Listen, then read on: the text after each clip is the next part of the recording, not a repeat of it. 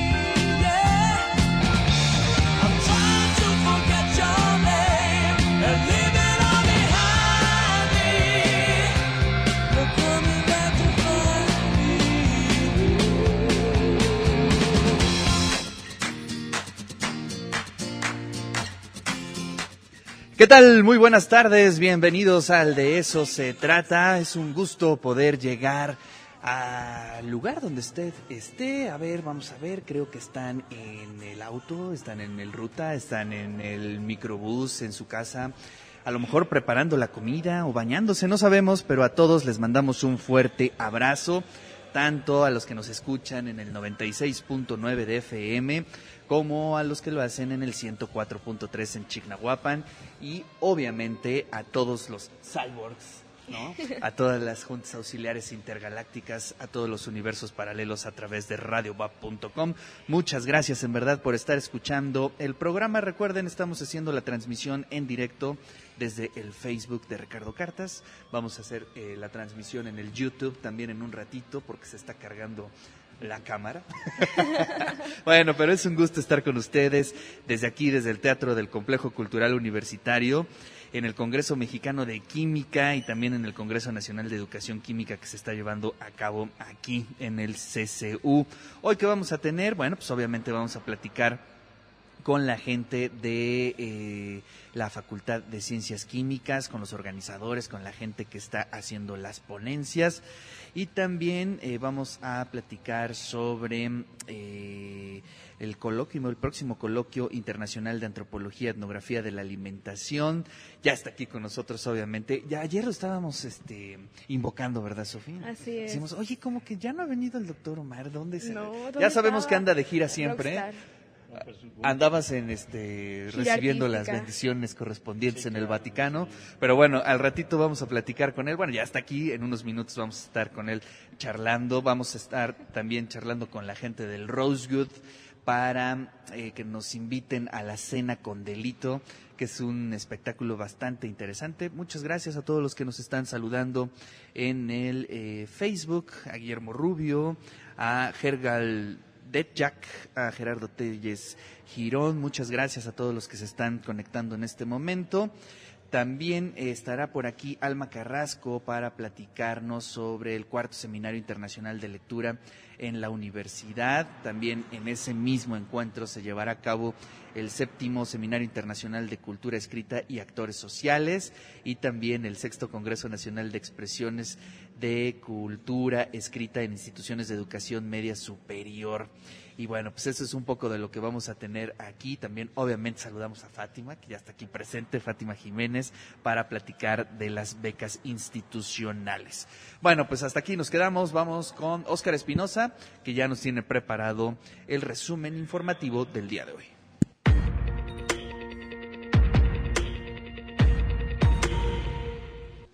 Gracias Ricardo, buenas tardes y buenas tardes al auditorio. La unidad 54 del sistema de transporte universitario llegó al nuevo edificio de la preparatoria Emiliano Zapata, extensión San Martín Texmelucan.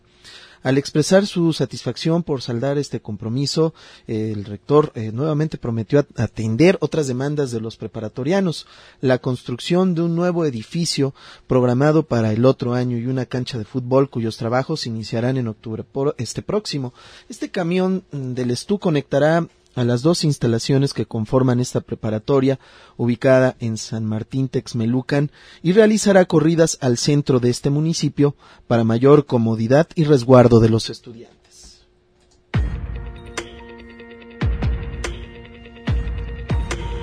Por ser un campo de estudio multidisciplinario y tener repercusiones en la salud, utilización de los recursos materiales, mejora en los cultivos, generación de energías alternativas, producción de nuevos materiales y tecnologías, entre otras aplicaciones en la vida cotidiana.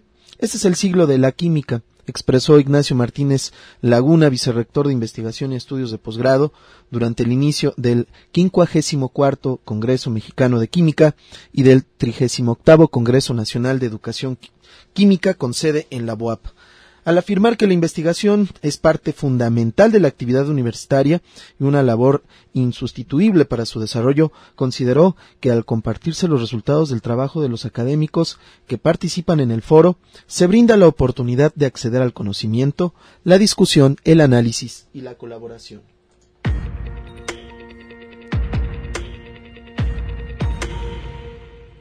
Como un encuentro académico que le da relevancia al quehacer científico y en festejo por los cinco lustros de un espacio que mantiene vinculación al interior de la universidad y con instituciones nacionales y extranjeras, se inauguraron las jornadas conmemorativas al 25 aniversario del Laboratorio de Neurofarmacología de la Facultad de Ciencias Químicas de la UAP.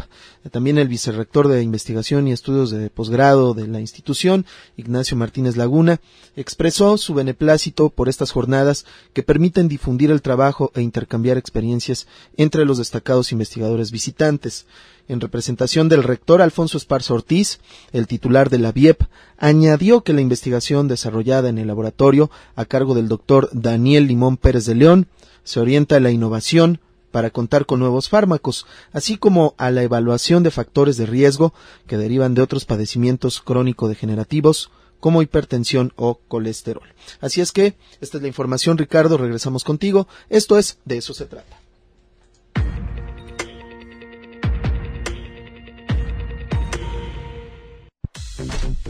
Las buenas noticias desde la frecuencia universitaria. La participación. De eso se trata. Conexión. Regresamos al de eso se trata y obviamente vamos a charlar con el doctor Omar López, que ya, ya está aquí, ya este, está redimiendo sus culpas. Pero no, no sabes el gusto que nos da saludarte y recibirte No, de nuevo aquí en el programa. Pues es un placer estar con todos ustedes, Sofi, eh, Ricardo, Año y con todos el equipo, ¿no? Es, pues no me, no me dejan ustedes de mencionar, ¿no? Yo ya le tuve que poner ahí un agradecimiento a, a Daniel Mosencagua, que fue el que, el que me trajo acá, ¿no? Luego yendo en la radio se me había olvidado que ese día que, que me tocaba venir, y estoy... Lo extrañamos. Los tres, sí, dije, bueno, pues primero mi, mi playera de Baldor, ¿no? Oye, de veras. Ese que les debo una, les debo una, No, les pues, debo... Bueno, ¿no? creo que todavía no, no, no acaba de redimirse. No, acá, tengo que, tengo que hablarle a mi hermana para que decirle dónde está. Y la otra que, que eh, Daniel me hace, el- Daniel Mosencagua me hace el honor de llamarme divulgador, ¿no? Que eso es un gran honor porque Uno no nace siendo divulgador y, y- y tampoco tenemos la carrera de divulgador. Claro. Así, con nombre, ¿no? Sí, no Sale, que ¿Usted qué se dedica? Soy divulgador de la ciencia. No se dice así, son gente que se va haciendo en el camino. Entonces, divulgador, como decía Daniel, pues alguien que es entretenido, que además da el conocimiento. Y bueno, pues digo, gran honor que, me ha hecho este, este programa, ¿no? Pero de lo que hoy les quiero hablar es de, educación en la ciencia, ¿no? De cómo hacemos esto y, y, y que, qué eh, técnicas y qué, qué le podemos decir a los pedagogos. ¿No? Y me- la, la intención de venir hoy a hablarles de este tema es que dentro de dos días eh, va a haber esto, eh, un- las jornadas pedagógicas aquí en la Escuela de Pedagogía. ¿no? Y me invitaron para que dé una conferencia de eh, ciencia y enseñanza y yo me quedo así verde, o sea, me, me agarran completamente este, eh, fuera de base porque uno no piensa en estar de, de- las técnicas. ¿sí? Ha pasado que ah, doy una conferencia y llega una profesora y me dice, oiga, usted está usando esta técnica. ¿no?". Y yo me quedo, pues, no sé. A lo mejor de manera inconsciente. y, de manera inconsciente. conocí por ahí. No, no, pues digo, tú haces un ejemplo. Entonces, lo, lo que a mí, voy a adelantar un poquito, ¿no? Me ha dado mucho éxito últimamente, que han dado en un circuito ahí de divulgación de la ciencia, es mostrar la experiencia. O sea, que te- vamos a ver cómo funcionan las lentes, ¿no? Y yo agarro una lupa y un láser y hacemos que enfoque. Eso es mucho más didáctico que poner un video, que poner la ecuación, que resolver.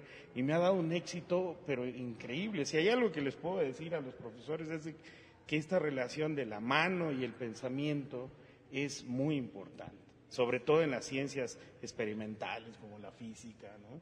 Y en las matemáticas también, o sea, si no haces la suma, pues no vas a saber que A más B es igual a B más A, ¿no? Entonces, pues pones 5 y 6 y, lo sumas, y los 6 y 5 y lo sumas, ah, pues es igual, ¿no? Por Entonces, ejemplo, a mí algo que me impactaba demasiado es en el teorema de Pitágoras, pues yo decía como que, ajá, el triangulito, ah, Sí, ve, ¿cómo te qué onda, ¿no? Ajá.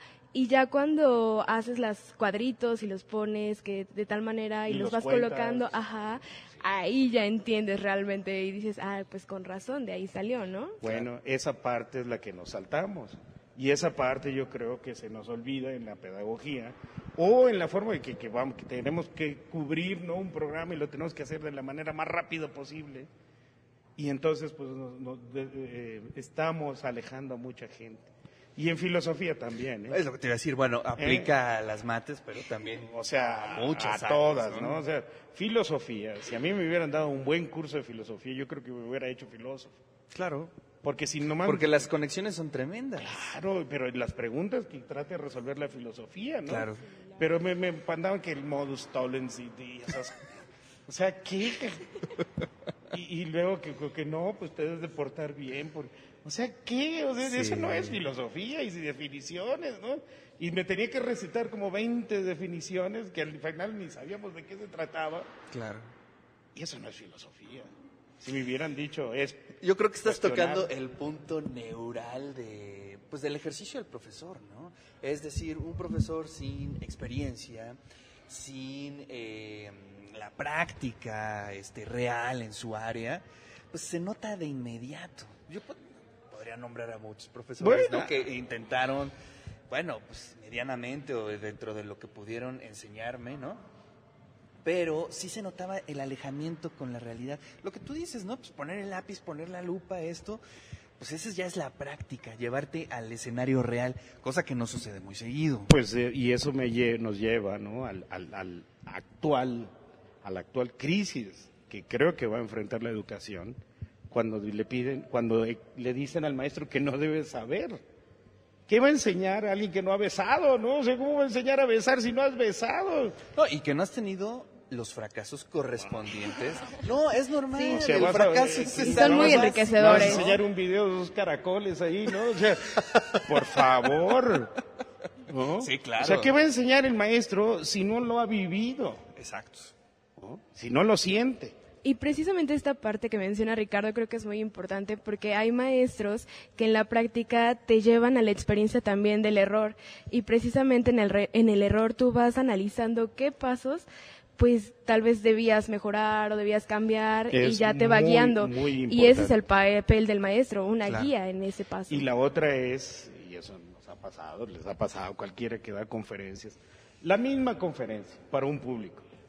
No, el es terrible. chiste que dices, ¿no? El chiste, uno se ríe y otro público ni se ríe. Sí, sí me ha pasado. Ya lo tenías chiste Sí, central lo tenías el Lo chiste. suelto y de pronto así. Cri, No, cri, no, cri. no pegó. A ver, yo tengo una cita que me inventé de Walter Bazar, ¿no? Ajá. Y la digo. Y para ciertos públicos, pues, Muy buenos. pues, se están riendo, ¿no? Genial. Y otros, pues que ¿Qué- no vieron Netflix. qué- ¿Qué, qué- qué está hablando este cuate, no? Cuervos, cuervos. Cuervo, pues sí, ¿no? Entonces, Sí, eso- las referencias culturales son importantes. muy importantes. Entonces, el profesor debe de saber adaptar y debe de saber de que no hay una fórmula mágica. ¿no? Y en el, eh, o sea, y hay muchos niveles. He estado leyendo en estos días de, de- de la educación, ¿no? Educación como un arma de liberación. Claro. Es muy importante saber pensar. ¿No? Y pensar es, es- una actividad que ya hemos dicho, yo creo que aquí lo hemos mencionado, no muy natural, ¿no? porque te- eh, requiere esfuerzo. No sé, es más fácil que me digas qué hacer, ¿no? Claro, siempre Que- es mucho que- más que, fácil. A ver, sigue A, B y C. Que en lugar de decir, hiciste A, porque mira, pregúntate, ¿por qué hiciste A? Claro. Y entonces ya, este, ya, ya te- empezamos con problemas. ¿No? Y tenemos que adecuar. Oye, Omar, ¿y cuándo descubriste esto? Porque, bueno, finalmente también es un proceso. Digo, uno cuando empieza a dar clases suele ser muy ordenado, ¿no? Llevas así casi, casi tu planeación de minuto por minuto, Ajá. pero eso burocratiza un poco quizá la clase, ¿no? Digo, es bueno planear, pero de pronto lo espontáneo es también importante, ¿no? Sí, mira, Como el- agente de Me he vuelto cambio. así como, como de un solo tiro. No, no, no Ok. puedo- no he, ahora no he hecho cursos así completos porque ando por todos lados, ¿no? Y tengo la excusa de que tengo un experimento en la isla Guadalupe y que a cualquier rato me voy, entonces no doy el cursos completos. Pero sí he dado muchas conferencias, que es así, y, y las conferencias, pues, me estoy toda la noche preparando una conferencia y termino realmente exhausto, ¿no? Pero ¿qué es lo que tratas de hacer? Entonces es meterle mucha riqueza para tener al público entretenido, ¿no? Que eso, y te digo, lo que descubrí últimamente, y lo descubrí ya por menso, muy tarde, porque Julieta Fierro siempre lo hace, ¿no? Quiere demostrar el efecto Doppler, agarra un reloj, lo mete, lo amarra, ¿no? Y lo empieza a girar, y el reloj hace, "Uh, uh", y Claro. ahí está el, el efecto Doppler. Y ella agarrada, ¿no? En el medio del escenario con su relojote allí, y todos entendemos, ¿no? Y lo No, y que te y te diviertes y entonces eh, la parte Yo amo divert- a Julieta Fierro, Pues, una- todas las la amamos, Sí, ¿no? es, un- es una, una genialidad no pero eh, o sea eh, descubrir que por experiencia se hacen estas cosas y es o sea las críticas más duras que he recibido estaba un niño una vez y, y empecé yo mi conferencia muy acá que el doctor Omar López y el niño me quedó viendo y dice esto parece una clase ¿no? Esa sí es muy dura. Una dura crítica. Y la profesora le agarró manazos, ¿no? Le dice, "Pues, le está faltando el respeto aquí al doctor. Yo le dije, no, no, no, no, no, déjelo. Agarré y tiré todo, ¿no? Vamos a hacer otra cosa, ¿no? Porque el niño ya dijo que lo estoy aburriendo. o sea, había venido al observatorio para hacer otra cosa Claro. que no hacía en clase. Claro. Y, y los niños son, eh, son geniales, ¿no? O sea, Bueno, eso también es interesante, ¿no? Puedes preparar varios escenarios. Bueno, pues te digo esta, de que, que lo que voy a comunicarle aquí a mis colegas de, de pedagogos, lo usé desde kinder, eh, una vez de lentes gravitacionales. El- las mismas demostraciones, con gente de kinder, con, con gentes del Club Rotario de Pachuca, con físicos del Instituto de Física de la UNAM, físicos ya de, Claro. de los profes de los que tú te paras enfrente de ellos y hasta les tienes miedo y todos la, lo- lo- la- la tomaron con, hasta vinieron y me dijeron, oye, qué genial ese experimento que hiciste. Entonces, ya por ahí acabamos de tocar un- un- una, una beta bastante rica, ¿no? Que no la leí ni nada. Ahorita sí ya me puse a leer un poquito de pedagogía, pero este, son experiencias. Y eso me lleva a Freire, ¿no? Freire, que mucha gente lo ha leído. Así es. Y Freire, pues lo que dice es edúcate a ti mismo. Experiencias reales. Experiencias reales, y que te eduques a ti mismo. ¿no? Claro. Y que la otra es que todos nos educamos en, en comunión, ¿no? Dice, O sea, no se educa una persona sola, sino se educa en el grupo. ¿no? Entonces, eso es muy interesante. Entonces, todas estas ideas pues están flotando. Voy a ver cómo las, las pego para poderlas decir en una hora. Pero por lo pronto ya tengo una experiencia que, que comunicarles a mis colegas, los, los pedagogos. Y pues estamos celebrando esta, la semana de la pedagogía, la educación. Deberías hacer un podcast. Pues sería bueno. pues, Sería bien si ustedes me interesante, ayudan, ¿no? pues sería... Sería bien interesante tener un podcast del doctor Omar como, digamos, un seguimiento de tus conferencias, de tus experimentos, de tus reflexiones personales. Creo que sería muy Pues yo, yo creo que ya, mira, el Facebook, pues ahí casi parece mi di- diario, ¿no? Y ahí pongo de todo. Pero sí sería muy bonito ir recogiendo eso. Quizá podamos terminar en el libro que tanto me he prometido y se lo he prometido a, a amigos, así es mi amigo Miguel Ángel, este, ah, ¿cómo se llama? El, el de que acaba de publicar un libro de la UDLA, Ah, sí, lo, Méndez. lo platicaste. Méndez, ¿no? Él, él, él me está insistiendo. Yo creo que por ahí podemos hacer Pues algo. muy bien, Omar. Vamos a leer rápido los mensajes. Dice Mario Luis Vigueras, Cuellar, saludos eh, a toda la gente de Radio WAP. También dice, ojalá se pueda acercar a las actividades culturales de la preparatoria 2 de octubre de 1968 de la UAP para poderlos saludar. Eh, Carlos Arturo, saludos, excelente programa. Mario Luis Vigueras, el viernes 4 de octubre eh, se presenta el poemario. Bueno, vamos a estar mañana en la preparatoria 2 de octubre. Recuerden que este, estaremos ahí desde las 9 de la mañana con la conjura de los necios y también el de eso se trata. Omar, pues como siempre un Pues, honor. un placer. 15 días nos vemos. Seguro. Seguro. Segurísimo. Seguro, seguro. Bueno, pues aquí nos vemos. Muchas gracias, Omar. Muchas gracias a todos.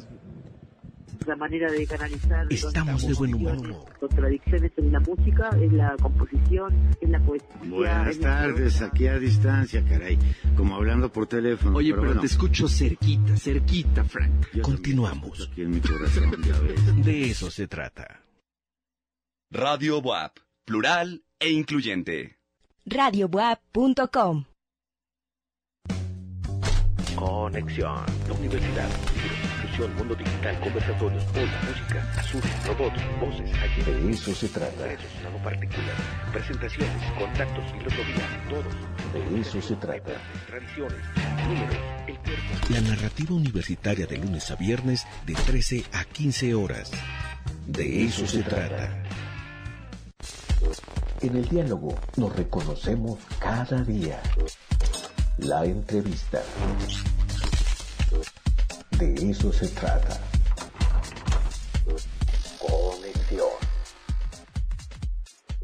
Fátima Jiménez de la Dirección de Administración Escolar está aquí y siempre nos trae excelentes noticias. Siempre nos está hablando de las becas institucionales. Fátima, ¿cómo estás? Un gusto saludarte. Buenas tardes, Ricardo. Muchas gracias por el espacio.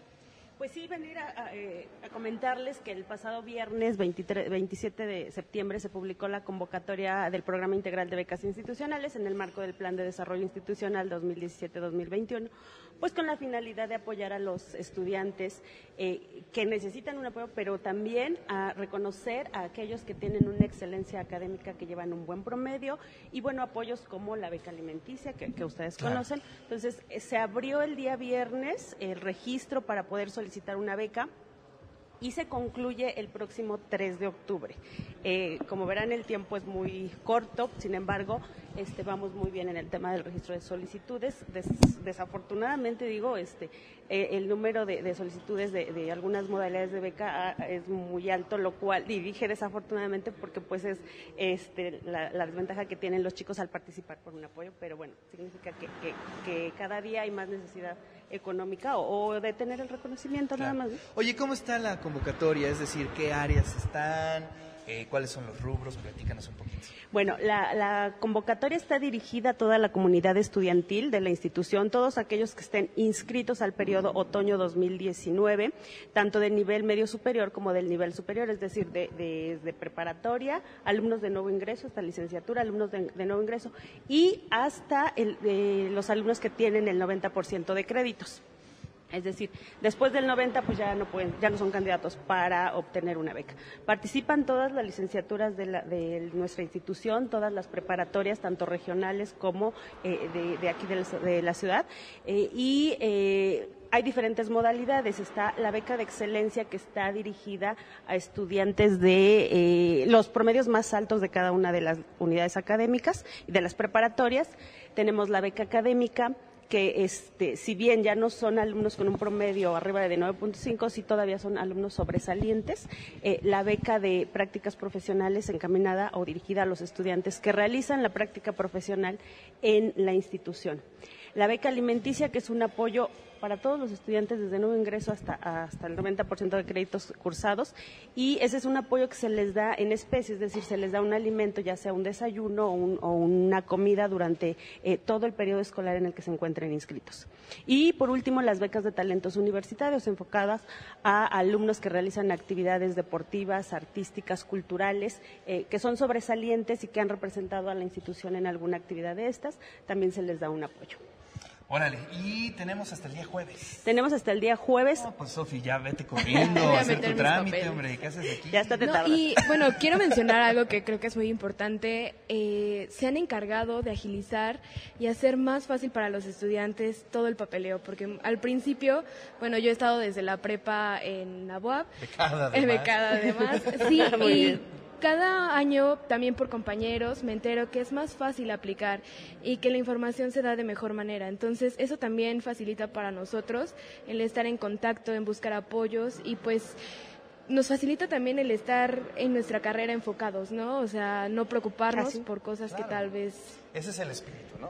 Bueno, eh, la idea, y qué bueno que lo menciones, Sofi, eh, eh, algo que estamos trabajando mucho en la universidad es el tema de sistematizar ya los procesos, de evitar todo lo que tenga que ver con, con papel, desperdicio. Entonces, una eh, innovación que tenemos desde el año pasado es que el registro se hace en línea, la documentación que se le requiere, que básicamente es la identificación eh, de cada uno de los estudiantes, ya sea eh, eh, oficial o escolar, la adjuntan a, la plataforma de registro, nosotros hacemos una validación, revisamos que el expediente esté completo, que la documentación que se les requiere eh, cubra los requisitos especificados y en un término de dos días hábiles les estaremos dando la respuesta de su, sa- eh, su trámite, de que se concluyó satisfactoriamente o no, o para que puedan, en su caso, hacer las correcciones pertinentes. Después de, ese, de ese- esa revisión, nosotros eh, vamos a publicar los resultados el día 11 de octubre, previa valoración de un comité técnico ca- calificador que está integrado por diferentes dependencias de la institución que evalúan las solicitudes y al final determinan eh, a quién se le asigna la beca. Oye, me platicaste que aumentaron los montos.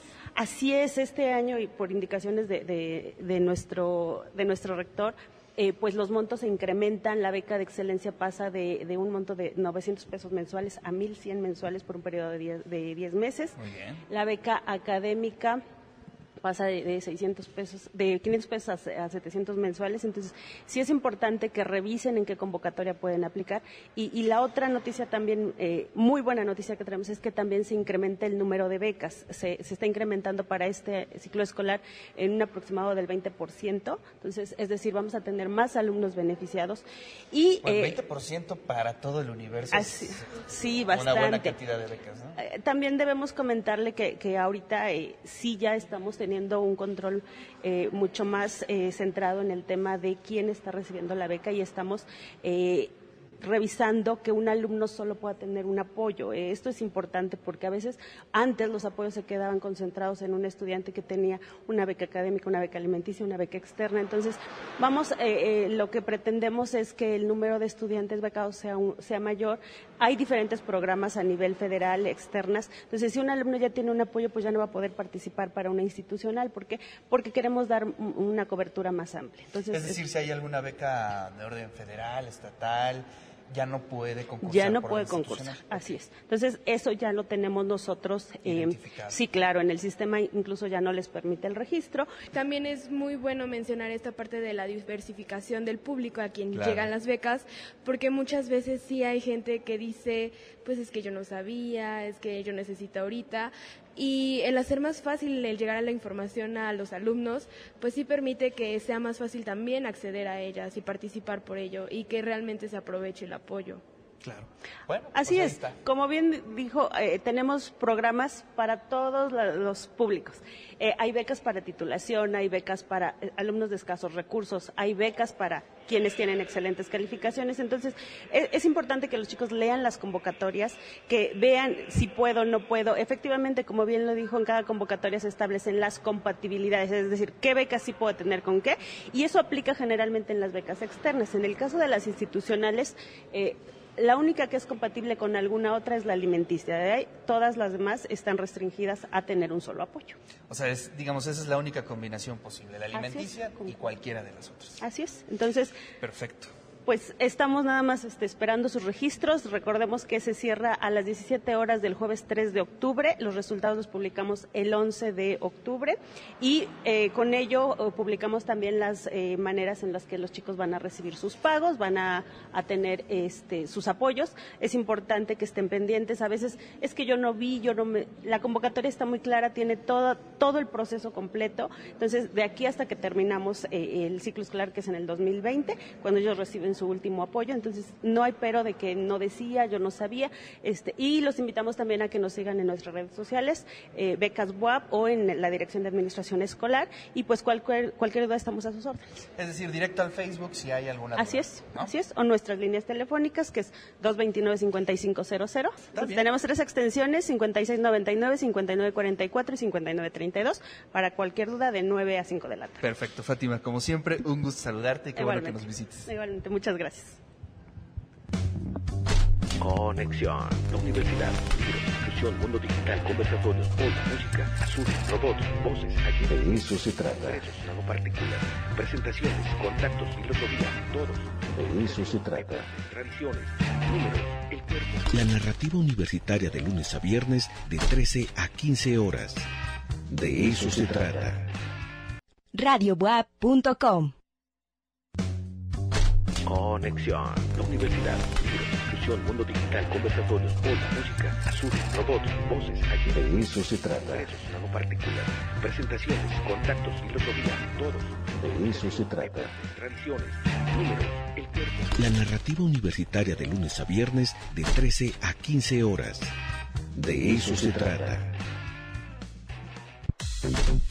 Las buenas noticias desde la frecuencia universitaria. La participación. De eso se trata. Conexión. Regresamos al de eso se trata desde el Complejo Cultural Universitario, específicamente desde el lobby del Teatro del Complejo Cultural Universitario, porque fuimos invitados al Congreso Mexicano de Química y también al Congreso Nacional de Educación Química. Hoy vamos a platicar con grandes personalidades que están incluidas en el programa de este congreso y me da muchísimo gusto saludar a Karen García. Ella es Manager Member Engagement de la Asociación Química de Estados Unidos. Karen, ¿cómo estás? Un gusto saludarte. Un gusto estar aquí, muchas gracias.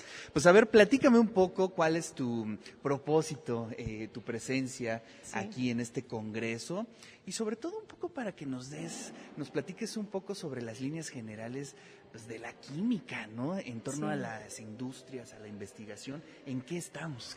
Sí, este, bueno, yo represento la Asociación de Química de los Estados Unidos. Este, estamos aquí como este, cola- colaboradores de la Asociación de Química Mexicana, este, apoyándolos en el Congreso y este, apoyando a los miembros de nuestra sociedad que están aquí en Puebla, este, y en realidad tratando de ayudar a los químicos y a los ingenieros de química a que tengan éxito en su carrera y que sepan cómo promover la química y cómo hablar con este con el público y con este los miembros del Congreso y de los bueno los políticos sobre la importancia de la química para la vida diaria. Claro.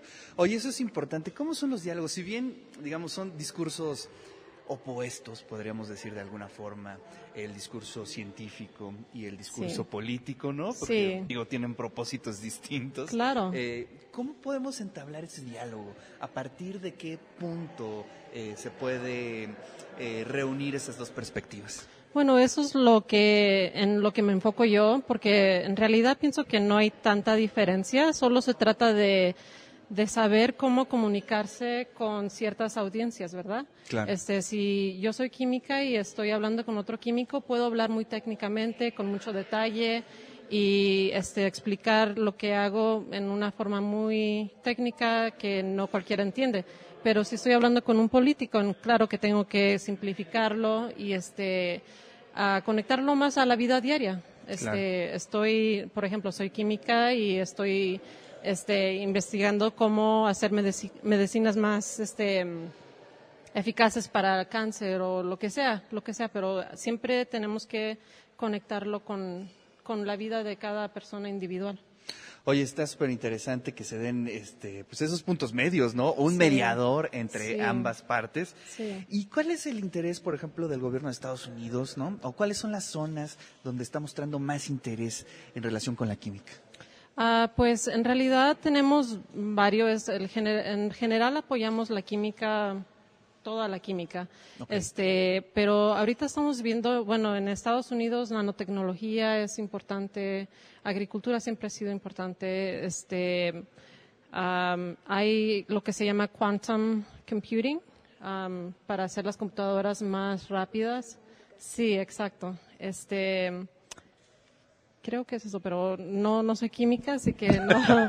no Y sé que, bueno, realmente. Eso es muy importante mencionarlo porque Karen eh, está, est- o bueno, estudió relaciones internacionales Sí. y mencionar esas sinergias que de repente las Sí, claro. disciplinas hacen son muy importantes. Sí, claro. Este, sí, yo represento a la sociedad, pero en realidad lo, en lo que me enfoco es en ayudar a los químicos y a los ingenieros químicos a hablar mejor con el público y con ah, los políticos y representarlos en frente de nuestro Congreso en Estados Unidos y con la Casa Blanca, porque lo que tratamos de hacer es que comuniquen en verdad los beneficios de la química, porque en realidad el público puede tener una percepción muy negativa de la química que no, en realidad no es la realidad. Claro, interesante. Y además, bueno, que es eh, interesante cómo podemos ver distintas líneas. Tú dijiste eh, el tema de las medicinas, ¿no? Sí. Pero también los materiales, el desarrollo Claro. en la industria es tremendo, ¿no? Sí, sí. Oye, eh, bueno, ya tuviste oportunidad de dialogar con los estudiantes de Puebla, ¿cómo Sí. los ves? ¿Con los profesores? Ah, en realidad no lo eh, estoy muy feliz de saber que saben comunicarse muy bien. Este, en realidad venimos para tratar de ayudar y de, de, de fortalecer los la, la forma en que se comunican, pero creo que ya tienen bastante talento y no, no necesitan de tanta ayuda. Claro. Este, pero de cualquier manera nos da mucho gusto estar aquí, conectarnos con los estudiantes y saber de cómo podemos ayudar, porque en realidad en todo el mundo hay dificultades con la ciencia y cómo es percibida. Así es. Oye, ¿tenemos algún eh, medio para poder con- contactarlos? Es decir, algún correo electrónico, algo de redes sociales. Es que nuestra organización es enorme. Ah, ok. Am, www. pun- bueno, tres Ws, punto acs punto org. Perfecto. Bueno, pues ahí directamente Sí. a, la, a la web, ¿no? Sí. Muy bien. Pues te agradezco mucho, Karen, tu presencia. Y bueno, pues también está con nosotros la doctora Mildred Quintana Ruiz. Ella nos visita de la Universidad Autónoma de San Luis Potosí. Mañana presentas en el Congreso y bueno, con el tema de materiales. Pues a ver, platícanos un poquito cuál ha sido tu investigación, tu aporte eh, en torno a los materiales. Buenas tardes a todos. Bueno, yo trabajo en nanomateriales justo eh, con grafeno y estamos muy interesados en cuatro áreas básicamente. Uno que es energías limpias, cómo producir energías que no contaminen eh, más nuestro medio ambiente, cómo obtener energía a partir del sol a través de romper moléculas de agua con energía solar y generar hidrógeno para evitar el uso de energías fósiles. Eh, ot- otra rama que también trabajamos es eh, nanomedicina Claro. o cómo poder ayudar a la gente que eh, tiene enfermedades como cáncer para que no los medicamentos no causen tanto daño. Este, Es un gran tema, ¿no? Sí, sí. Eh, O sea, parecen. eh, ah, bueno, el otro tema que trabajamos es eh, cómo purificar agua también, cómo limpiarla. Por ejemplo, hablábamos antes de metales pesados o también de fármacos, porque ahora todos los afluentes eh, tienen contaminación por fármacos, entonces cómo desarrollar filtros donde podamos quitar eh, moléculas tóxicas que pueden ser fármacos colorantes o inclusive ahora estamos tratando de ver cómo podemos limpiarlo de bacterias o virus porque en países muy pobres o en comunidades muy pobres como aquí la Huasteca Claro. tenemos contaminación por agentes biológicos como bacterias o virus.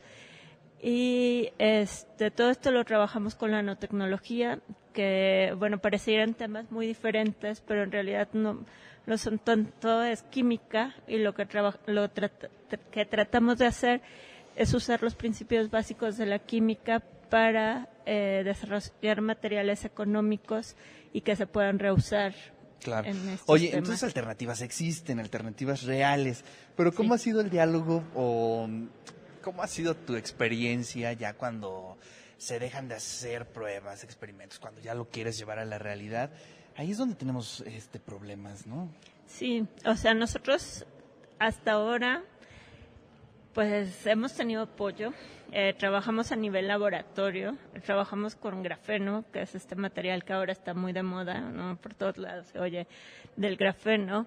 Y afortunadamente en México hay una empresa que se llama Grafenemex, que yo siempre le hago pr- propaganda porque es la primera empresa científica en México Ah, mira, que afortunadamente eh, ha contratado científicos. Dos de mis estudiantes do- graduados de doctorado trabajan como científicos en esta empresa y ellos están llevando estos procesos a gran escala que eso es muy importante, ¿no? Que las empresas contraten científicos en México es sumamente importante y está pasando.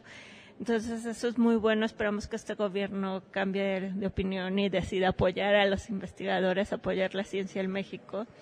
Y bueno, es, es algo que ojalá continúe así. O sea, hay, hay ciudades enteras en China, por ejemplo, que se dedican a investigación en grafeno y China pasó de ser pobre a ser una potencia ahora, ¿no? Y es porque apo- apoya, ha decidido invertir en investigación y apostar por la ciencia. Claro. ¿A qué hora es tu ponencia mañana? Eh, a la hora de las ponencias, creo que Bueno, a las ahorita investigamos a qué hora es la, la ponencia de que es Mildred. Pero bueno, ahorita lo compartimos con todo el público y sobre este tema será, precisamente. Sí, justo de las cosas que hemos hecho y las que estamos desarrollando, lo que, lo que- en lo que estamos interesados en Además haciendo. ganaste el premio de la Academia Mexicana de Ciencias y la cátedra Marcos Moschinsky, Sí, precisamente con estas investigaciones. Sí, esto el año pasado. Wow. Ajá. No, pues interesantísimo, qué bueno que viniste para conocerte, para que puedas compartir Muchas parte de tu investigación con toda la audiencia de Radio WAP. Y bueno, pues estaremos al pendiente de tu ponencia mañana. Muchas gracias. Gracias. La manera de canalizar. Bueno, continuamos en el de eso se trata. Recuerden que estamos eh, transmitiendo completamente en vivo desde el lobby del Teatro del Complejo Cultural Universitario. Y adivinen qué, adivinen qué, tenemos cuatro boletos dobles para una película a la cual nos invitaron nuestros amigos de este bueno de varias cadenas. No podemos decir el nombre de las cadenas verdad pero tenemos precisamente cuatro boletos dobles para la función de dónde estás Bernadette Así es que todos los que quieran asistir, bueno, tenemos solamente cuatro boletos dobles, nos pueden marcar al 229-5534 allá en el Carolino o también nos pueden escribir en el 22-25-54-6163, 22-25-54-6163, ahí para que puedan participar en la rifa de estos boletos dobles. La manera de canalizar. los Estamos de buen humor. Contradicciones en la música, en la composición, en la poesía. Buenas tardes, aquí a distancia, caray. Como hablando por teléfono. Oye, pero, bueno, te escucho cerquita, cerquita, Frank. yo Continuamos. escucho Aquí en mi corazón, ya ves. De eso se trata. radiobuap.com. Estamos de buen humor. Y el Cali fue una forma de organización que estuvo en el centro de la ciudad de Puebla. ¿De origen náhuatl? De origen náhuatl. Mira, esto Ricardo de, de botecitos de yogur. ¿Qué haces tu boliche? Aquí la Vamos a ser felices tus ¿no? hijos. Regresamos. Creo que sí. De eso se trata.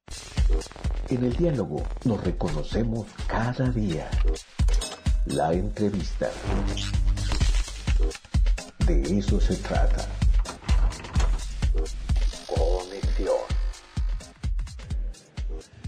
Regresamos al de eso se trata. Muchas gracias a toda la gente que nos está viendo a través de las distintas plataformas, ya sea en el Facebook de Radio WAP, también en el Facebook de Ricardo Cartas, en el YouTube, en el 96.9 aquí en Puebla, en el 104.3 en Chignahuapan. Muchas gracias a toda la gente que nos está siguiendo a través de las distintas plataformas. Como lo comenté desde el principio del programa, estamos en el lobby del Teatro del Complejo Cultural Universitario, en el Congreso Mexicano de Química y también al mismo tiempo, de forma paralela, está llevando a cabo el Congreso Nacional de Educación Química. Hemos aprendido mucho el día de hoy. Siento que he aprendido mucho el día de hoy, Sofía. Así es, muchas veces pasamos desapercibido pues la influencia de la química que tiene en nuestra vida diaria, ¿no? La importancia en la alimentación, en la salud, sí, todo, definitivamente. Oye, y además hemos podido entablar buenos diálogos, ¿no? Con distintos eh, investigadores, investigadoras, gente que está aportando muchísimo a la ciencia. Y bueno, pues eh, ayer te acuerdas que estábamos hablando de un concepto que también aprendimos a- eh, en nuestras lecturas del día de ayer, que es el concepto de la infoxicación. Así ¿Te es. acuerdas, no? Y es esta intoxicación que tienen los lectores, ¿no? Con tanta información que de pronto no sabemos cómo administrarla, cómo hacerla un poco más amable, hacia dónde ir. Gran tema para los Y lectores. aparte, en este mundo tan cambiante, la información se disuelve, se hace, se crea tan rápido que ya no te da la posibilidad a veces de hacer un análisis, ¿no? Claro.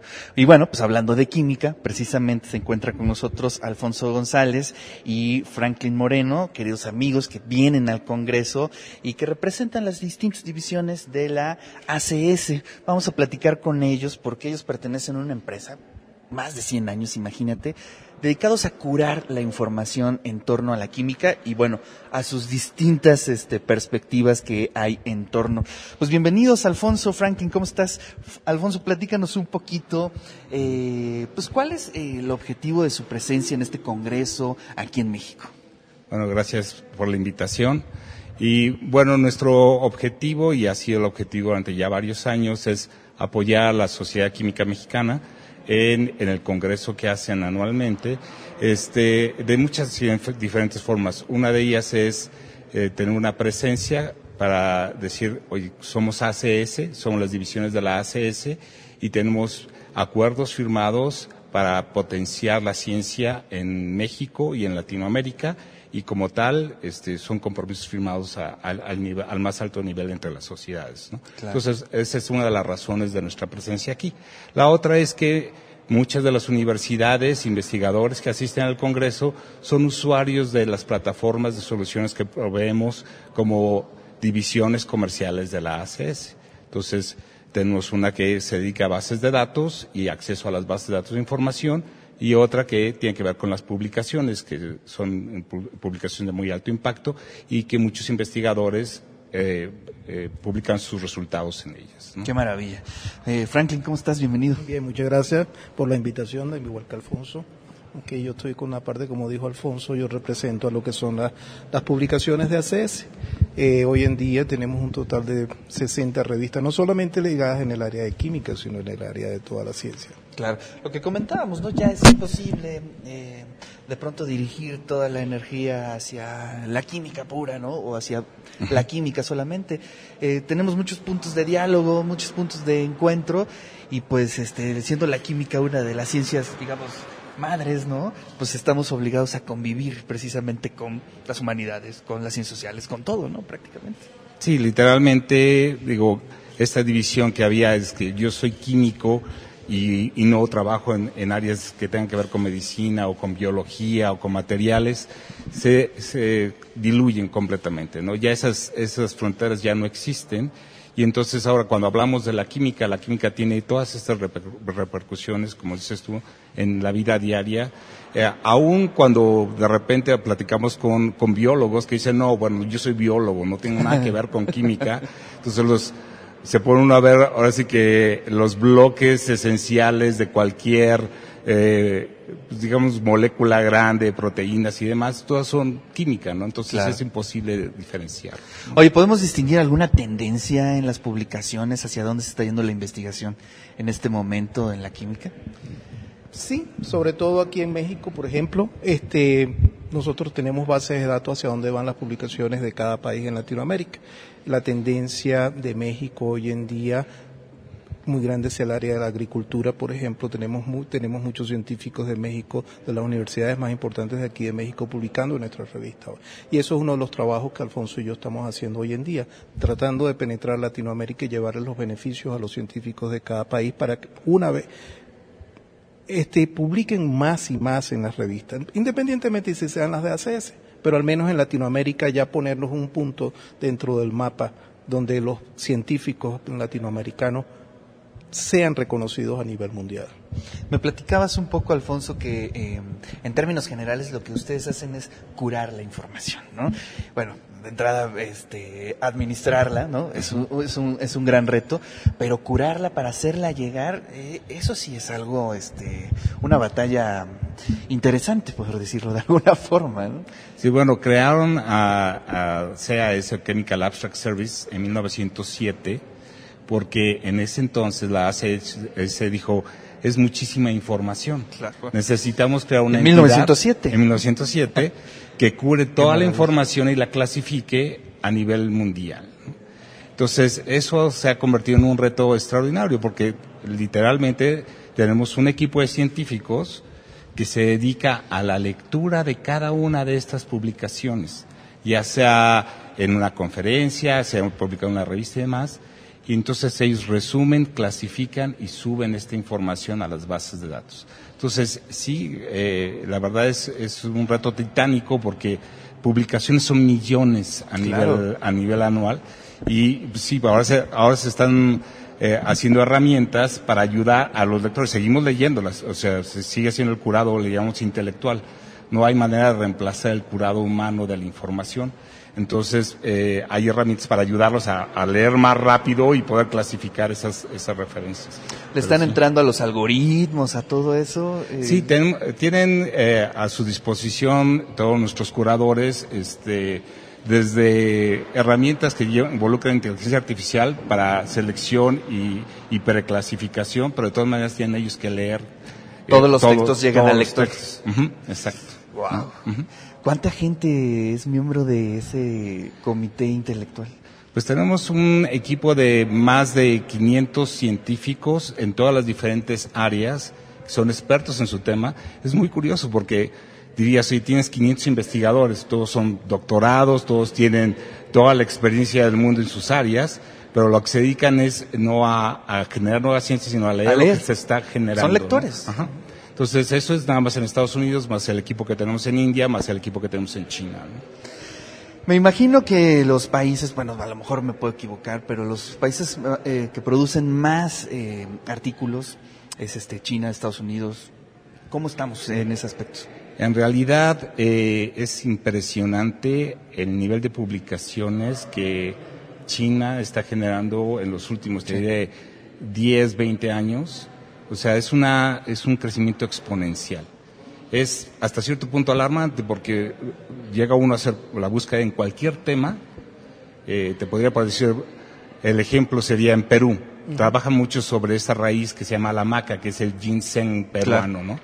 y ellos tienen eh, un, un grupo que hace la vigilancia de en qué se usa, porque lo consideran un, un este, ahora sí que eh, elemento importante tanto de la cultura como de la nación, ¿no?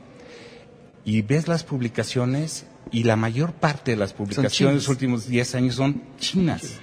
Entonces, eh, y, y son universidades y son compañías, entonces dices, oye, es increíble, pero sí, la cantidad de publicaciones que, que tienen en China es, es tremenda. Sigue siendo que la mayor parte de las publicaciones ahorita siguen estando en inglés y la segunda en idioma sigue siendo, ahora es China y ya después el resto, ¿no? Pero es- está Pero en inglés porque es la lengua franca, ¿no? Bueno, muchos investigadores acá publican en inglés. Sí, podría ser. Pero eh, a lo que me refiero, eh, digamos, el músculo en investigación, obviamente lo está llevando China en este momento. Yo creo que sí, y nos- na- nada más necesitaríamos hacer la diferencia de ver cuántos autores chinos están publicando en inglés. Ah, Pero te también. dice que hay muchísimos No, pues que están publicando está- en chino, ¿no? Claro. Exacto. no, pues entonces sí está este complejo. Sí. ¿no?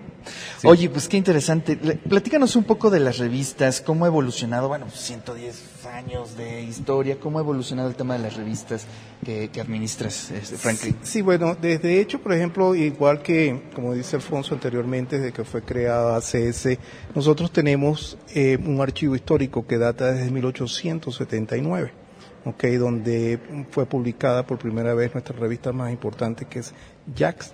Este, de ahí en adelante hemos venido incrementando las revistas a través de los años. Tenemos un total de 60 revistas, pero tú dirías, no es una gran cantidad para la cantidad de años. Lo que pasa es que en ACS es muy selectiva a la hora de, de, de publicar una revista. No se publica una revista por publicar, sino es la demanda que haya a nivel mundial, que es lo que los investigadores están buscando, sobre qué trabajos están realizando. Entonces, sobre esa área normalmente es que se publica. Claro. Este ACS nosotros publicamos un promedio de, de tres a cuatro revistas solamente por año. ¿Ok? Pero son revistas que han sido, va- el- lo que es el proceso de peer review de nosotros es bastante estricto. ¿Por qué? Porque siempre, como Alfonso lo dijo al principio, son revistas de alto impacto. Entonces, sobre esa área hemos ido cubierto y como dijimos al principio, ya hoy en día, eh, un promedio hace 15, 20 años atrás, teníamos revistas mucho más clasificadas en, área, en el área de química. Hoy en día nos hemos expandido más porque, como tú lo dijiste anteriormente, la química es parte de la vida, la química está relacionada con todo, la química está relacionada con este plástico, con cualquiera de nuestras ropas.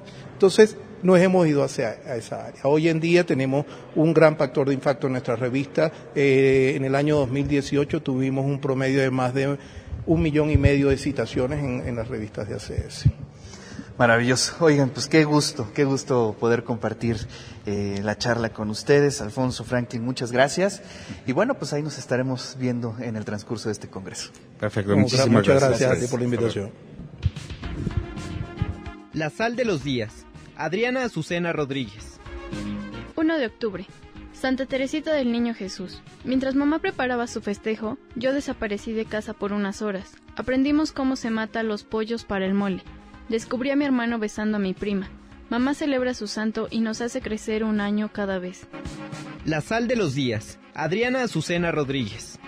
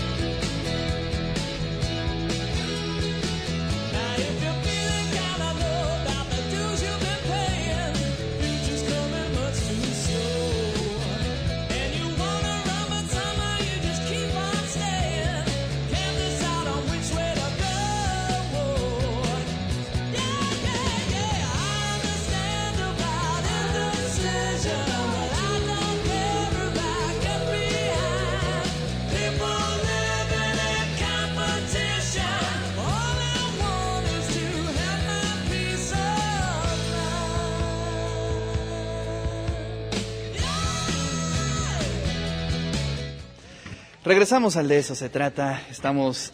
eh, oye, este, este, programa me está gustando mucho. Estoy aprendiendo cosas muy padres. Sí, que, mucho- que muchas veces las hombre. Y pues... ¿Cómo me arrepiento de haber faltado a tantas clases en la preparatoria, a mis clases de química? eh?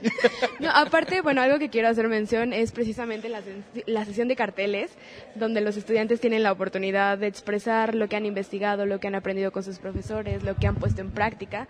Entonces, eso es muy importante también. Claro. Bueno, pues ahí está. Muchas felicidades a toda la Facultad de Ciencias Químicas por la organización de este evento. Y bueno, hombre, tenemos a la querida doctora Alma Carrasco. Muchas gracias por estar aquí, Alma. Siempre un honor recibirte y que nos compartas, pues, algo, un poquito de todo lo que haces, Alma. Muchas gracias, Ricardo. Muchas gracias, Sofi.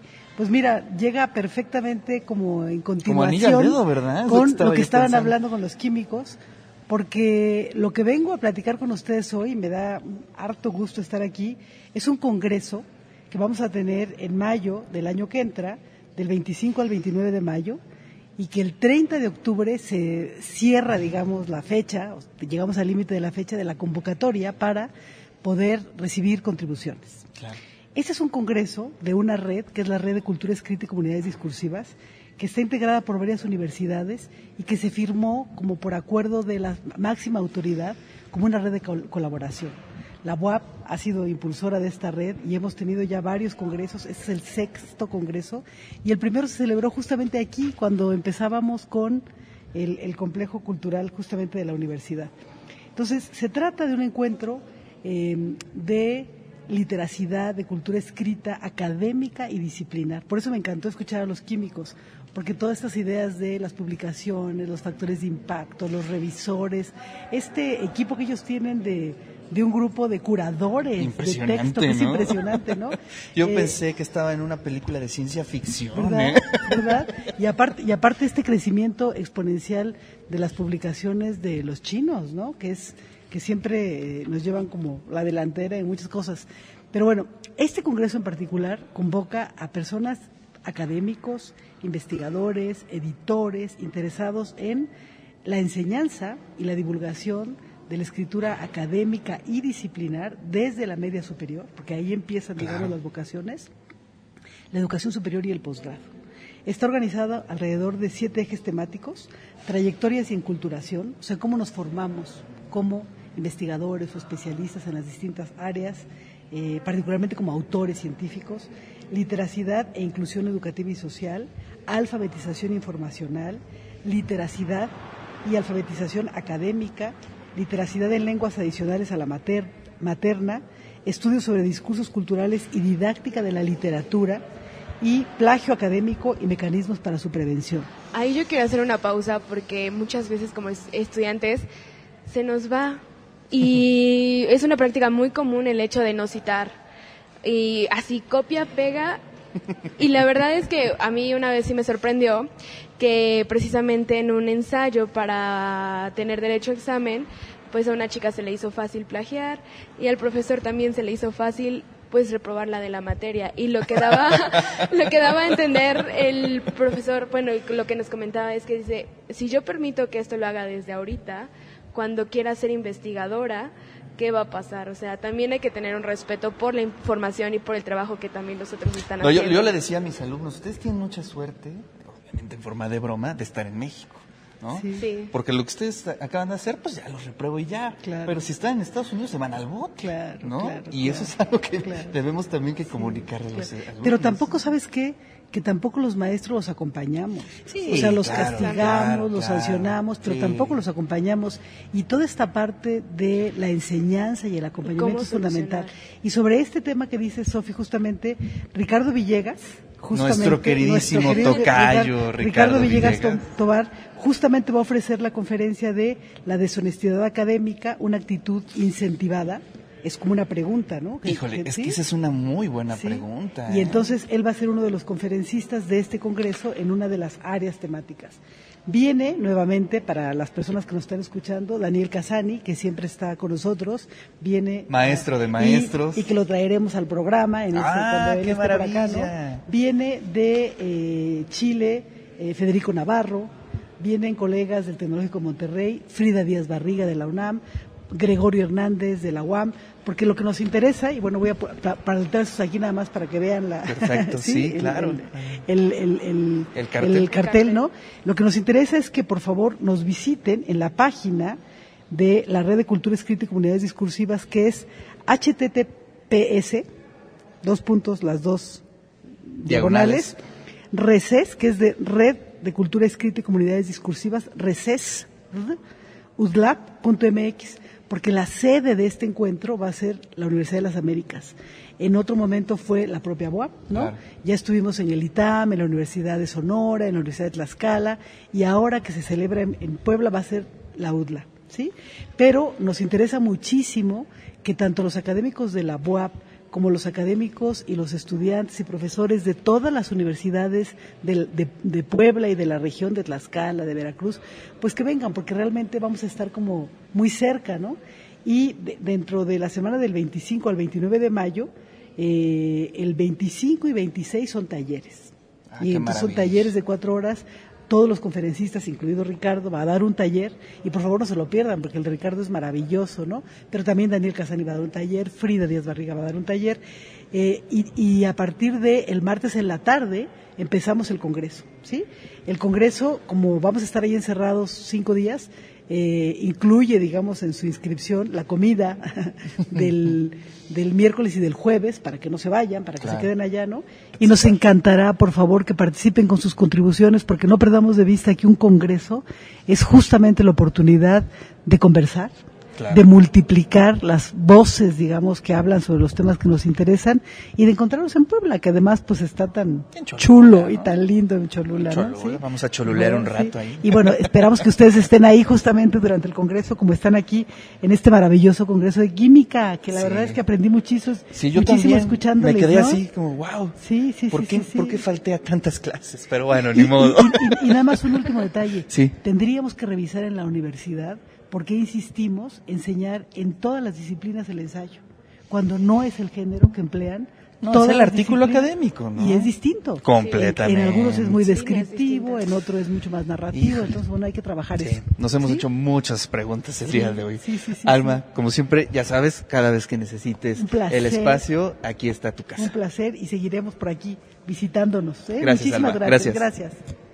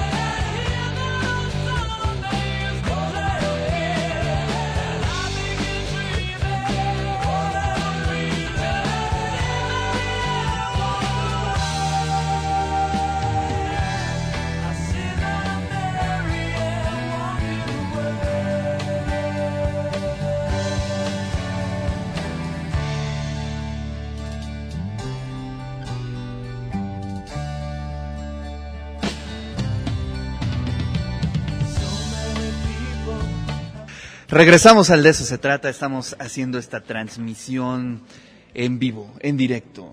Cada vez que veo a la doctora Isaura me da hambre, no sé por qué, siempre nos traes temas de comida, de alimentación. De- y la hora, además siempre te presentas a esta hora. las La hora de del la tarde, antojo. Es que esta Es la hora del es antojo. La hora del antojo, la hora de los encuentros interdisciplinarios.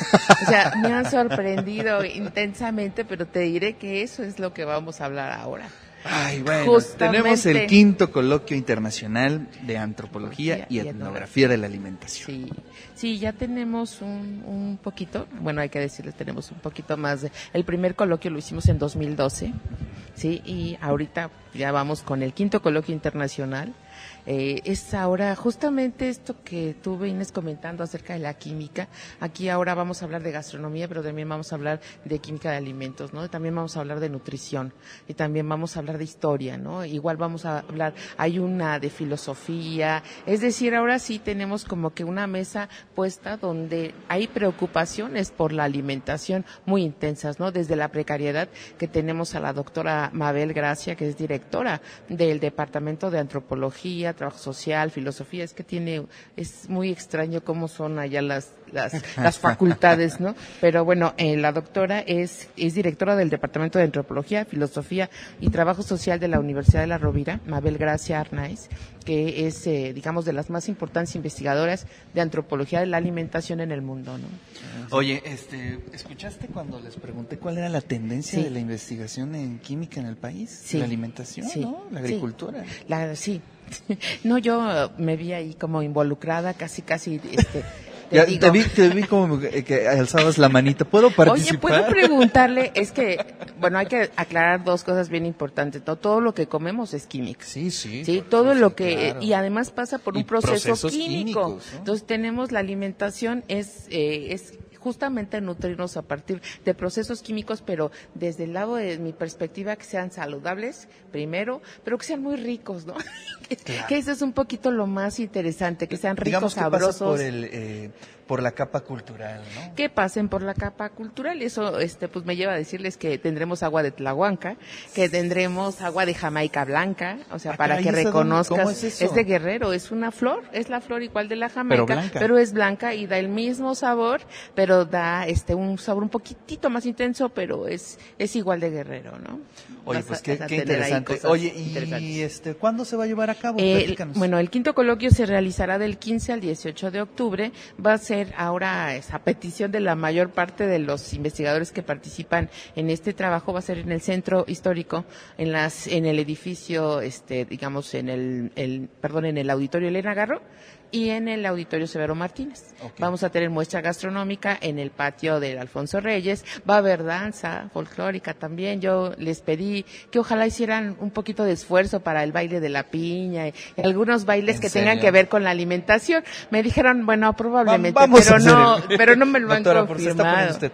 Sí, Me dijeron, ¿no? va a haber muestra fotográfica, o sea, también es muy interesante, o sea, yo los invito, incluso si todavía tienen material fotográfico, que nos lo envíen, porque va a haber un premio, que es una colección de cuadernos de nutrición.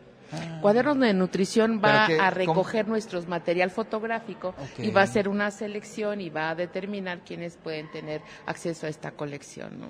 Oye, pues se va a poner muy bueno. Se va a poner bien bueno, la verdad. Son cinco ponencias, cuatro magistrales por la mañana y una ponencia de clausura, de clausura que de- yo quisiera decirlo, es muy importante entender la obesidad como un sistema familiar. Y Mm. entonces esa conferencia va a ser así como tremenda. El sistema de las herencias. El sistema de las herencias y el sistema de los consumos, diría yo. Yo Pero tengo una herencia, este... ¿Cuál? Que tiene que ver con eso. Sí. Después de comer, echarme el cafecito con el pan.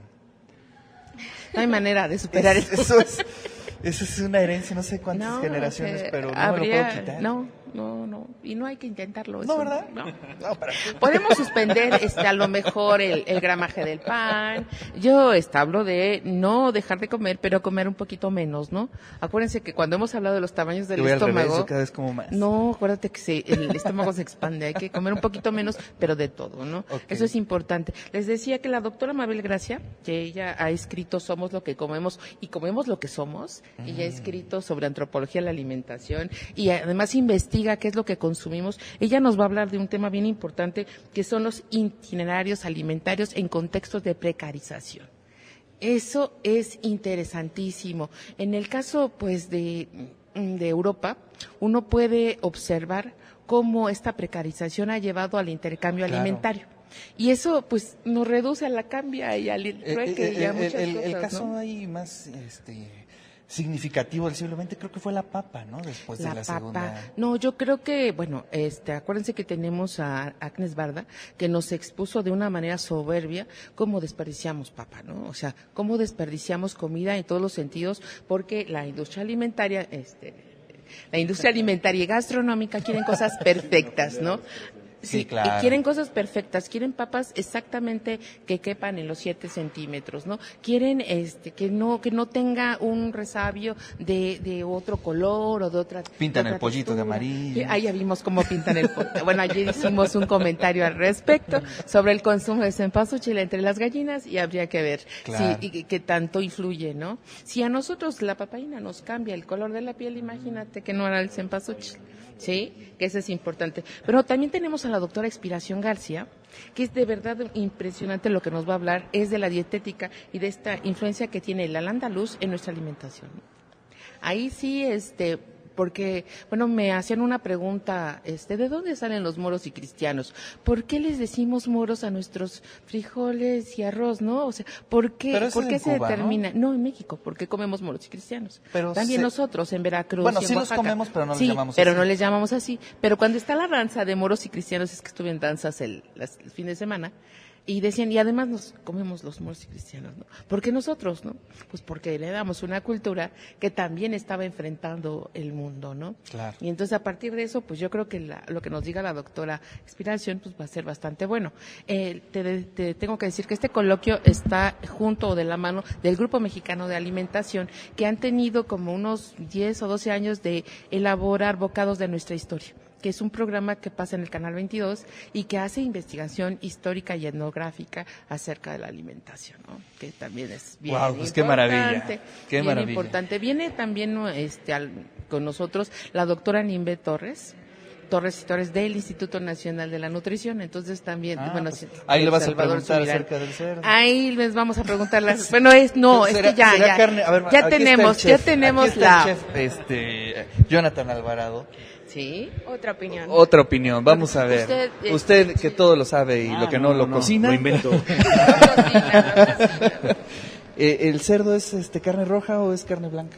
Yo considero que es carne roja. Dudaste. Sí dudé. Sí dudó. Sí dudé. Sí, dudé. Sí dudó. Decir ro- blanca, no, roja, roja. Roja. No, este, ya tenemos ahí un gran Un círculo. Hay una gran ¿no? discusión, Lo que ¿eh? es, Sí, lo que es la nutrición y el sistema de salud son los que votan por Sí. carne roja. Sí. Estás fallando. ¿no?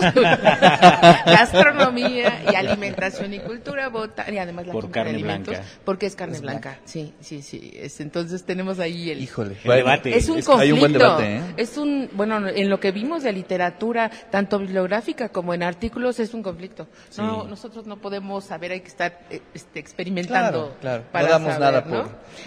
Seguir probando. Sí, seguiremos probando. También vamos a hablar un poco de historia, ¿no? Lo que es sobre salud y alimentación, dietas astrológicas en el Renacimiento y sus espejos novohispanos. Es decir, qué tanto estamos comiendo desde la herencia, ¿no? Como decíamos, eso es un algo bien interesante, ¿no? Sí, eso de las Eh, herencias es increíble y que además tiene que ver con sus procesos químicos. ¿eh? Sí, sí.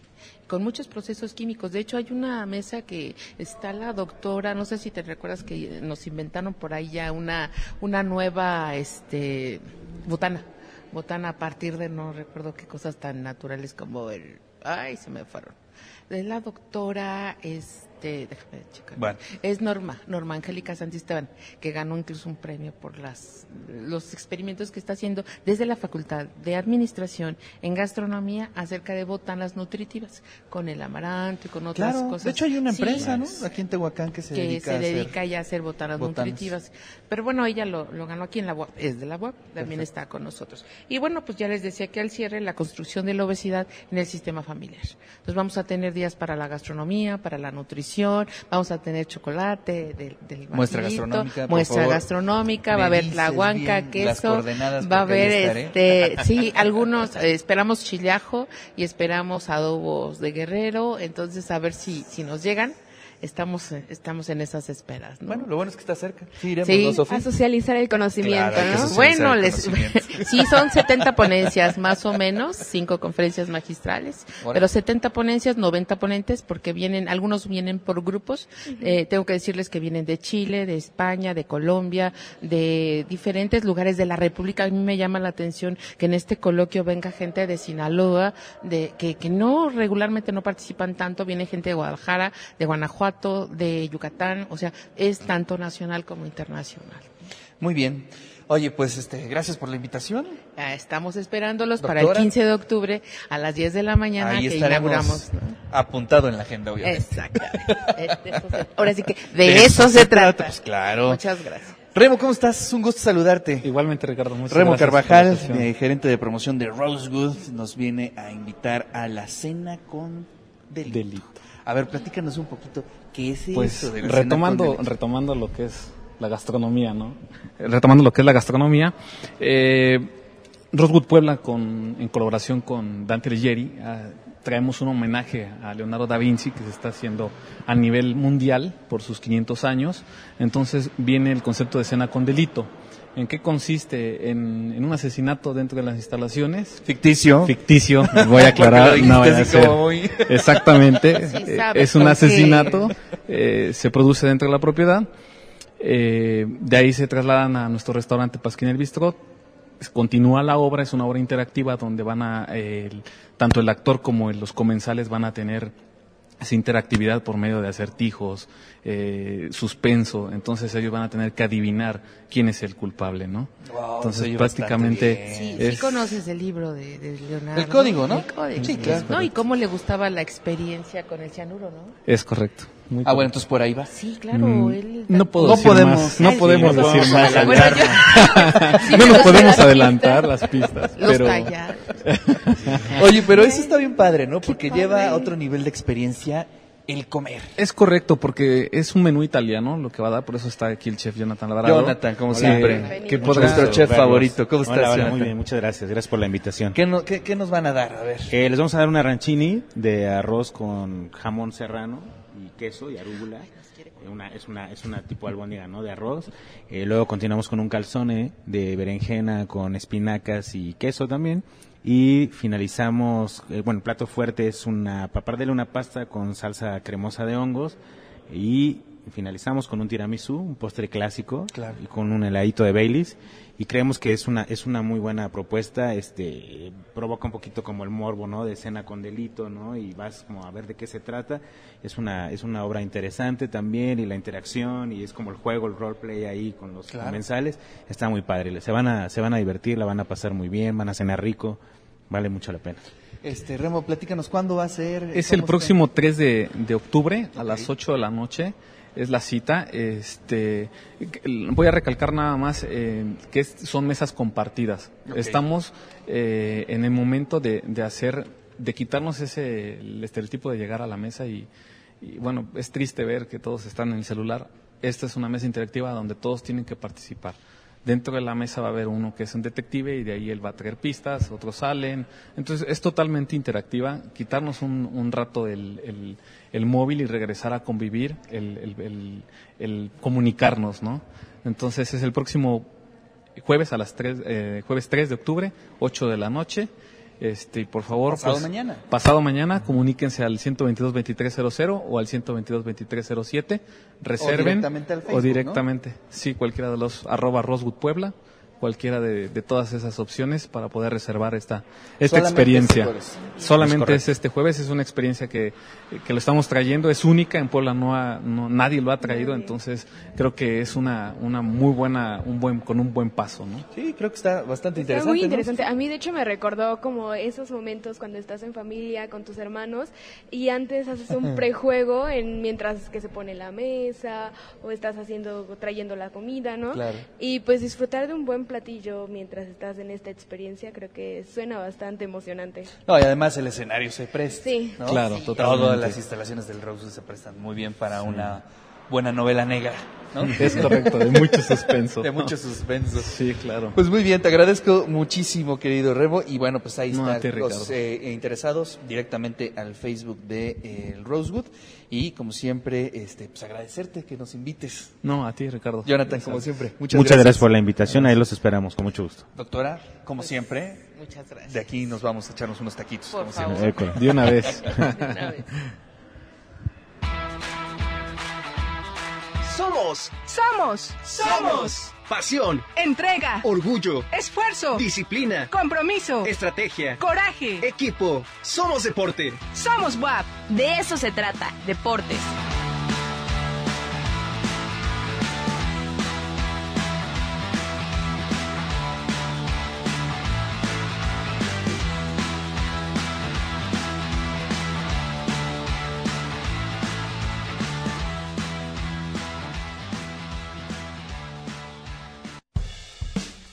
Sigue sonriendo.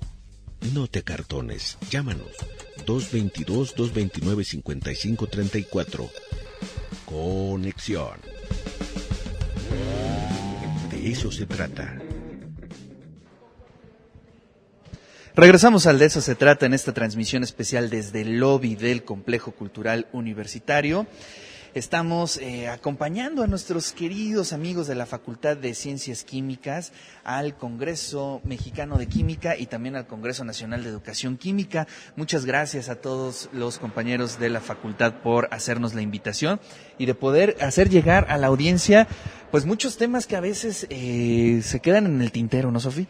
Así es, que muchas veces pasamos desapercibidos y que pues influyen mucho en nuestra vida diaria. La química no es solo eso que encontrabas entre los matraces. No solamente los es la tabla laboratorios, No es la periódica. tabla periódica. Estamos conformadas de ello, bioquímica, la Claro. nanotecnología que nos está invadiendo aquí y también pues incluso en la tecnología, ¿no? A mí me sorprendió muchísimo eh, la empresa eh, que se dedica a curar los contenidos de química, ¿no? Y que estén involucrados cerca de 500 científicos a nivel mundial dedicados exclusivamente a leer artículos. Sí, y requiere también otro tipo de preparación, que es muy importante ser muy selectivos y estar al tanto de todas las noticias, ¿no? De Claro. todo lo que se mueve, de lo que requieren los estudiantes, los académicos, para pues dar un buen resultado también en las Sí, investigaciones realmente y impresionante. Y lo que me sorprendió más es que lleva 110 años la empresa trabajando. Y desde entonces había un montón de información por curar. No, y además que lo- eh, eh, me sacó mucho de onda eh, cuando dijeron que en 1914 se dieron cuenta de que había mucha información. Ujú. 1914. Cuando todavía nosotros pensábamos, no, pues incluso hay que mencionar que en esos momentos, bueno, don Porfirio Díaz estaba pues Todavía por ahí introduciendo andaba, ¿no? algunos conocimientos en relación Previo. a la química y a la biología, ¿no? Claro. Pues sí, era el boom precisamente de el método científico, el positivismo, todo eso, ¿no? Y bueno, pues ahí están eh, pues eh, los resultados. Interesantes las charlas que hemos tenido el día de hoy. Pero bueno, ya vamos a pasar a el, el área deportiva. vamos a cambiarnos aquí de perspectiva. Está con nosotros Luis Miguel Ortega, entrenador de eh, la Dirección de Cultura Física. ¿Cómo estás, Luis Miguel? Bienvenido. Muy bien, muchas gracias. Pues a qué eh, nos vas a invitar a los cursos que tenemos próximamente como actividades. Aquí, bueno, les vengo haciendo la invitación para, mm, sobre todo para los jóvenes que se integren al centro de formación de, de la Dirección de Cultura Física. Somos eh, el centro de formación o la academia directa que se tenía con el club. Claro. Seguimos trabajando con... Soccer, con- ¿no? Así es, Fútbol, fútbol, soccer. soccer. Tenemos, seguimos trabajando con la misma metodología, con los mismos procesos. Eh, nosotros teníamos la dirección a- hacia un, un fútbol profesional, hacia ya algo, algo con miras profesionales, pues para que ellos pudieran tener algunas algunas puertas de este o algunas oportunidades de desarrollo social en, en cuestión deportiva o que se les pudiera dar alguna este alguna opción académica pero ah, nuestro trabajo principalmente en centro de formación pues es que continúen con ese proceso que que no se pierda lo, lo que se tuvo en algún momento pues que no se pierda que se siga trabajando Claro. Eh, muy bien. Este, ¿cómo le- hay distintas categorías ahí, Así niños, es. adolescentes. ¿Cómo eh, podemos hacer la distribución de los chicos Así que quieren lo- ingresar? Y lo- chicas también. Así es, eh, en ambas ramas este, tenemos eh, la distribución de 5 o 6 años, o bueno, van desde los 5 años hasta los 18 años. Ellos van, este, se van en, en binas de 5, 6, 7, 8, 9, 10, a- así sucesivamente hasta los 18 años, de acuerdo a las capacidades que, que tienen a su edad, de a, a su desarrollo natural, este, fisiológico y biológico. Claro. Así es. Oye, interesante. ¿Tenemos alguna red social donde, digamos, alguien que tenga alguna duda sobre la metodología, sobre el costo, los requisitos? ¿Cómo Así es. podemos entablar el Eh, diálogo? Eh, estamos en Facebook como Centro de Formación Lobos Boap.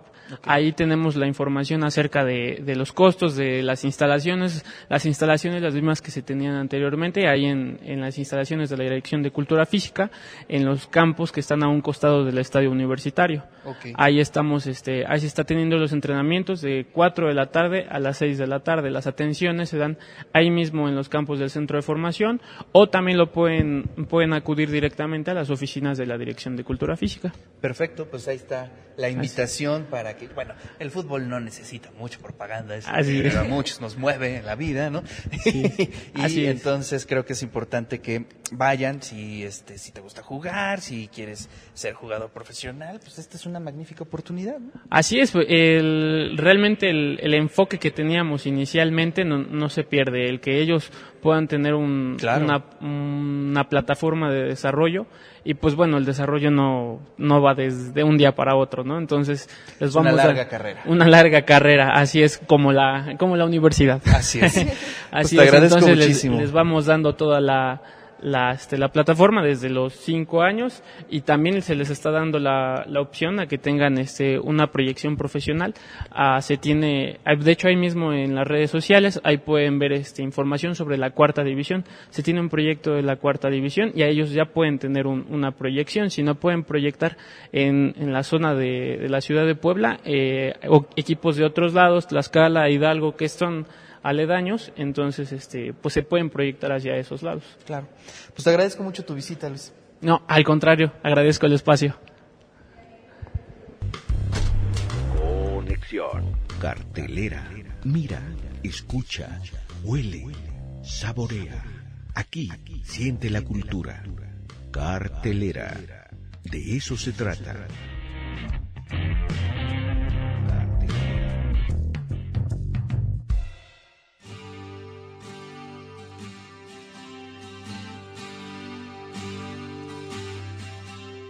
Ricardo? Muy buenas tardes. Te saludo a ti y a tu auditorio y a continuación les presento la cartelera. Séptimo arte en el Museo Universitario Casa de los Muñecos, todos los miércoles a las 11 horas. Este 2 de octubre proyectarán Matrix, año 1999, Auditorio Manuel Toussaint, 2 Norte número 2, entrada libre. Exposición pictórica Ergo Sum de Elías Pinto Casanova, Galería Espacio 14, 2 Norte 1404. Permanecerá hasta el 25 de octubre. Visítenla de lunes a viernes de 10 a 17 horas.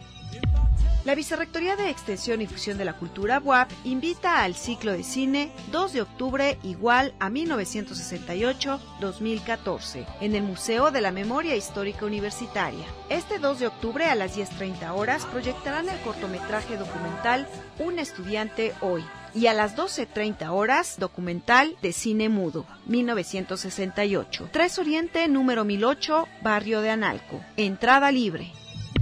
El Centro Mexicano de Posgrado en Música AC y el Complejo Cultural Universitario presentan recital de piano con el pianista Luca Chiantore, músico y musicólogo italiano, referente internacional en el estudio de la historia de la interpretación musical. Miércoles 2 de octubre, 19 horas, Sala Sinfónica del CCU, entrada libre. Las salas de cine de arte del CCU serán parte del circuito de la décima muestra universitaria del Festival Internacional de Cine Judío en México y va dirigida al público universitario y abarca una red de 30 universidades en 15 ciudades. Permanecerá hasta el 3 de octubre. Las funciones serán a las 19 horas. Entrada libre. La compañía titular de teatro BUAP CCU presenta La Noche de los Asesinos, latido poblano en colaboración con Laboratorio Escénico Bocho Amarillo, una obra intensa, alegre, melancólica que habla de libertad, violencia, poder y familia. La Noche de los Asesinos es un drama familiar en el que los padres de tres jóvenes hermanos son asesinados. ¿Quién los mató y por qué? 14, 15 y 28 de octubre, 19 horas. Foro escénico Doctor José Alfonso Esparza Ortiz. Entrada libre con boleto. La Galería de Arte del Complejo Cultural Universitario invita a la exposición Le Cuatro Stagioni, Esperando el Eterno Retorno, una experiencia museográfica que se construye a partir de cuatro estaciones narrativas, la utopía, la historia, el amor y el poder, con obras de video, fotografía, instalación y paisaje sonoro. Visítenla de martes a domingo de 10 a 18 horas, abierta hasta el 27 de octubre. La compañía titular de teatro BUAP CCU presenta Maratón Teatral, celebración del primer aniversario del foro escénico Dr. Alfonso Esparza Ortiz. Este es un maratón teatral donde se hace la invitación a diferentes compañías y grupos teatrales, los cuales presentan sus obras para celebrar el primer aniversario del foro escénico Dr. José Alfonso Esparza Ortiz. 19 de noviembre, de 8 a 22 horas. Entrada libre con boleto. Recepción de proyectos hasta el 8 de noviembre al correo ccu.coteatro.correo.wap.mx 229-5500 extensión 2674. Ricardo, hasta aquí la información de nuestra cartelera. Que tengan una excelente tarde. Nos escuchamos mañana.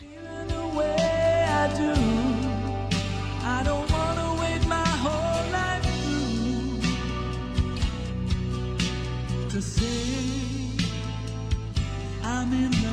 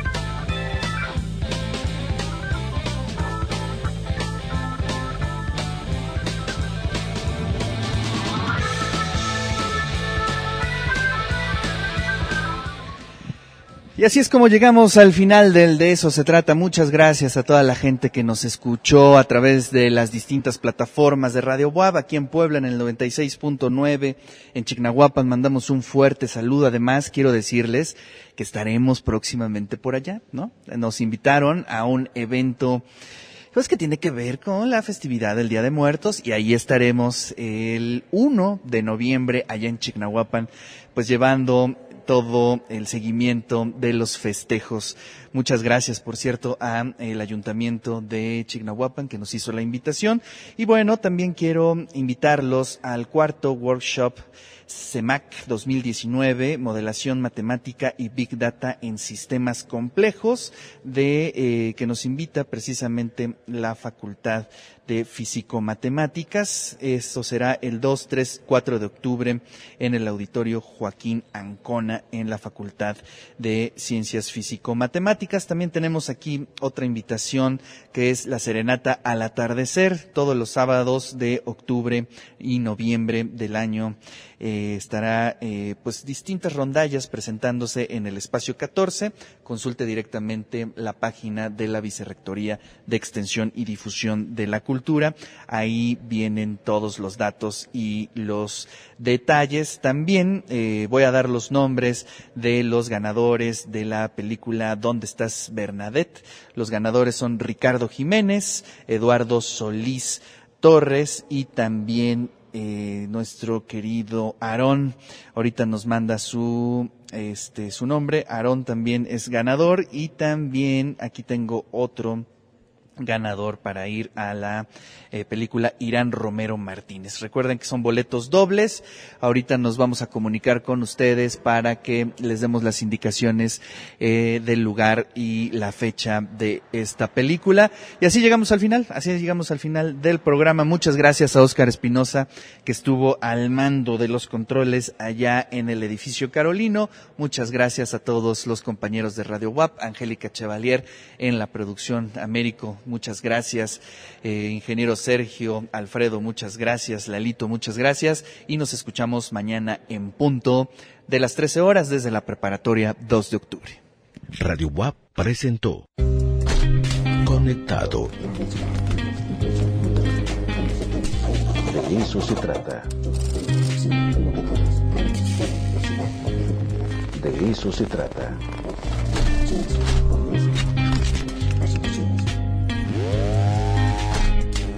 Desconectado. De eso se trata.